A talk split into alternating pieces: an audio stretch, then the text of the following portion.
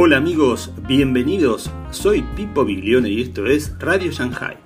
Hoy, el falso rapto secreto de la iglesia. Y la pregunta es, ¿en qué momento de la historia será arrebatado el pueblo de Dios? Recordá que podés seguirnos en Facebook, Instagram y YouTube.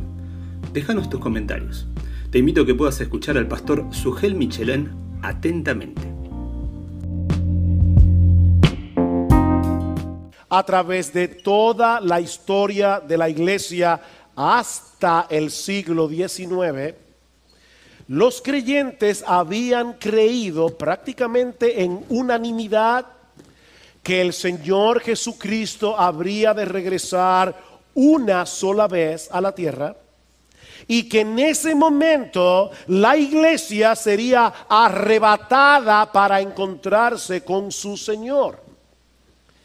Repito, esa había sido la creencia de la iglesia a través de toda su historia. Pero en el siglo XIX surgió una creencia nueva que luego vendría a ser muy popular debido a la proliferación de una Biblia anotada por un abogado y pastor llamado Ciro Ingerson Scofield, publicada en el año 1909 y que sostenía la postura de una venida de Cristo en dos partes. Una secreta antes del inicio de una tribulación que según esta creencia duraría siete años y una pública inmediatamente después de esa tribulación. En esa primera parte de la segunda venida, la parte secreta, la iglesia sería arrebatada para no pasar por la gran tribulación, mientras que en la segunda etapa de la segunda venida habría de ocurrir todo lo que hemos estudiado hoy en el discurso del Monte de los Olivos.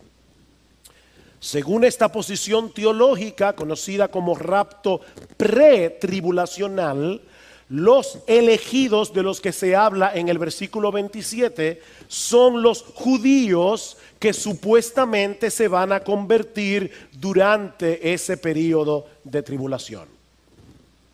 Esta creencia ha venido a ser tan popular que incluso ya se han filmado varias películas con este tema. Hollywood siempre trata de sacarle partido a las cosas sensacionalistas.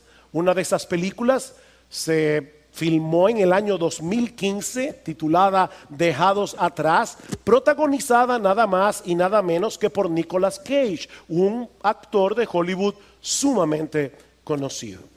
Ahora de nuevo quiero volver a decir lo que decía al principio. Mis hermanos, yo no quiero generar controversias innecesarias con este mensaje, y mucho menos ser ofensivo con todos aquellos que creen en una segunda venida en dos etapas y en un rapto pre-tribulacional. De hecho, nosotros mismos venimos de esa tradición, eso creía nuestra iglesia hace muchos años atrás, porque eso fue lo que aprendimos en la iglesia donde conocimos al Señor hace 40 años. Sin embargo,